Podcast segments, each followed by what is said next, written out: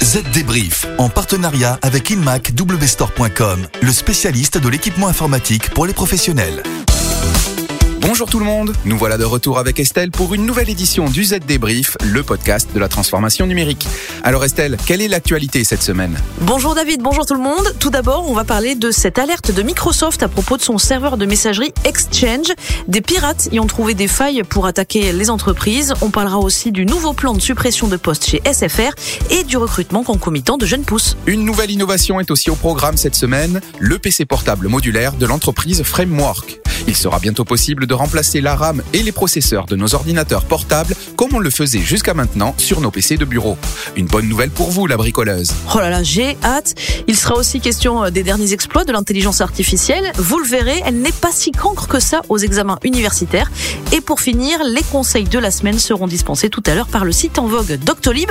Ils porteront sur l'utilisation de la messagerie Slack. Et n'oubliez pas, si vous voulez en savoir plus sur les thèmes abordés dans le Z débrief, à chaque chapitre, un lien vous attend dans le player. Allez, le Z débrief, c'est parti. Les dernières infos.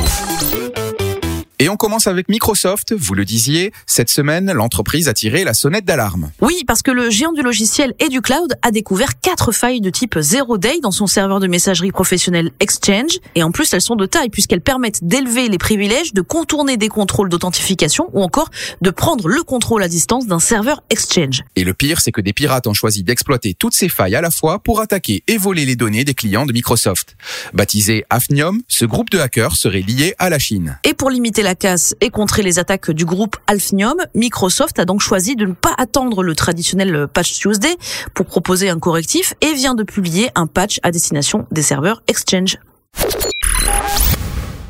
Chez SFR. L'entreprise prévoit cette année de se séparer d'un cinquième de ses équipes, ce qui représente tout de même 1700 personnes. Et oui, parmi eux, 400 travaillent dans les boutiques qui ont vu leur fréquentation chuter en raison de la crise de la Covid, moins 30% depuis le début de la pandémie.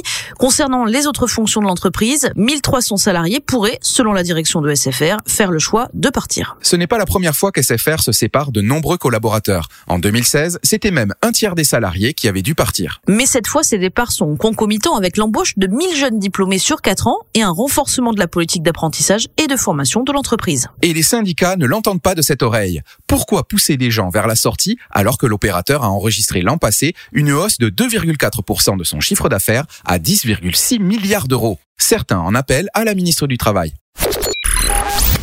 Qui n'a jamais rêvé d'ouvrir le capot de son ordinateur portable pour pouvoir personnaliser son outil comme bon lui semble? Oh oui, améliorer la vitesse, mettre des batteries plus performantes ou encore installer des processeurs de nouvelle génération, le rêve. Eh bien, la société Framework vient d'annoncer la sortie d'un PC portable de 13,5 pouces d'ici l'été qui permet de faire cela. Elle promet que l'on pourra presque tout changer sur sa machine. La société prévoit même un kit qui permettra aux plus aventureux d'assembler eux-mêmes un ordinateur portable et d'y ajouter le système d'exploitation Windows ou Linux. Un portable fait pour vous. Et oui, mis à part le châssis en aluminium qui pèse environ 1,3 kg, presque tout le reste est modifiable sur cet ordinateur, de la RAM au stockage en passant par la batterie et le clavier. Même la carte mère peut être remplacée pour que vous puissiez mettre à jour votre ordinateur portable avec un nouveau CPU. Malheureusement, à part la date de livraison promise pour l'été, les détails concernant les délais n'ont pas encore été fournis. Il va donc falloir être patient. Aujourd'hui, en entreprise, la flexibilité et la mobilité sont essentielles pour répondre aux besoins d'interaction et de communication. Avec le PC Lenovo ThinkCenter Nano, optimisez l'espace de travail sans faire de compromis sur les performances et la sécurité. Plus petit qu'un livre de poche, il peut être déployé n'importe où avec un seul câble. Découvrez le PC Lenovo ThinkCenter Nano chez inmacwstore.com. Le chiffre marché. Le chiffre de cette semaine, c'est celui de 20 pour les 20 minutes nécessaires à une intelligence artificielle pour finir un devoir d'étudiant. Le site EduRef vient de mener une expérience pour déterminer si un modèle de deep learning de prédiction de langage, connu sous le nom de GPT-3, pouvait obtenir de bonnes notes lors d'un examen universitaire anonyme. Et pour ce faire, des consignes d'écriture ont été données à la machine dans divers domaines, notamment l'histoire des États-Unis, les méthodes de recherche, la création littéraire et le droit. Et surprise, GPT-3 a réussi à obtenir une moyenne honorable sur quatre sujets, n'échouant qu'à un seul devoir. L'IA a obtenu les meilleures notes en histoire américaine et en droit.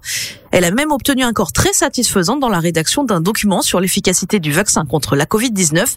Une note bien meilleure en tout cas que celle d'un auteur humain, David. Dans l'ensemble, les évaluateurs expliquent que l'écriture produite par GPT-3 est capable d'imiter l'écriture humaine dans les domaines de la grammaire, de la syntaxe et de la fréquence des mots. Et il y en a un qui est encore une fois tout sourire, c'est Elon Musk.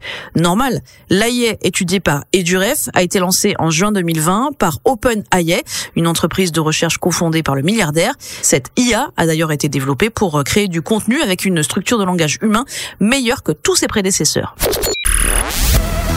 Ça peut toujours être utile.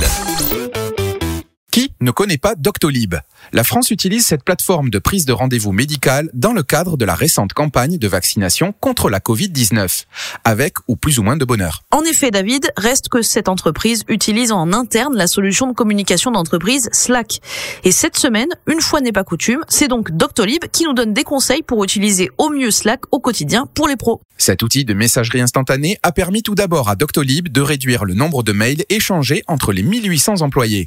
Mais Slack n'est pas qu'une messagerie. Il permet d'avoir accès à un centre de ressources internes ou encore au logiciel de gestion des congés et à une partie de la comptabilité en se connectant à ces outils via des API. Alors comment en tirer le meilleur parti au quotidien? Voilà les conseils de Doctolib. Sur la colonne de gauche de l'outil, il faut créer des canaux de communication avec une nomenclature précise selon le DRH de l'entreprise. Sinon, c'est le bazar. Concrètement, il faut que chaque canal créé soit ouvert ou fermé en fonction de la nature du sujet et il faut que le sujet soit nommé en fonction de la nature du projet pour le retrouver. Conseil numéro 2, gérer les notifications pour se ménager des sessions de travail plus ou moins longues sans interruption. Pour ce faire, il faut former les collaborateurs à l'utilisation de l'outil. Bien qu'il soit intuitif, mieux vaut apprendre à en connaître toutes les ressources pour pouvoir l'utiliser au mieux. Et justement, à ce propos, les équipes ne doivent pas s'y tromper. Slack n'est pas un outil de stockage de données, c'est un outil qui permet de connecter des ressources, mais c'est un risque inutile de les héberger dessus. Pour en savoir plus, cliquez sur le lien qui s'affiche dans le player. Il vous mène tout droit vers un article de ZDNet consacré à la question. Et eh bien voilà, le Z débrief, c'est terminé pour cette semaine. Avec Estelle, on vous retrouve dans 7 jours. D'ici là, n'hésitez pas à vous abonner au podcast sur vos plateformes Spotify, Deezer ou Apple Podcast pour ne louper aucun épisode. À la semaine prochaine. Bye bye. Z débrief en partenariat avec InmacWstore.com, le spécialiste de l'équipement informatique pour les professionnels.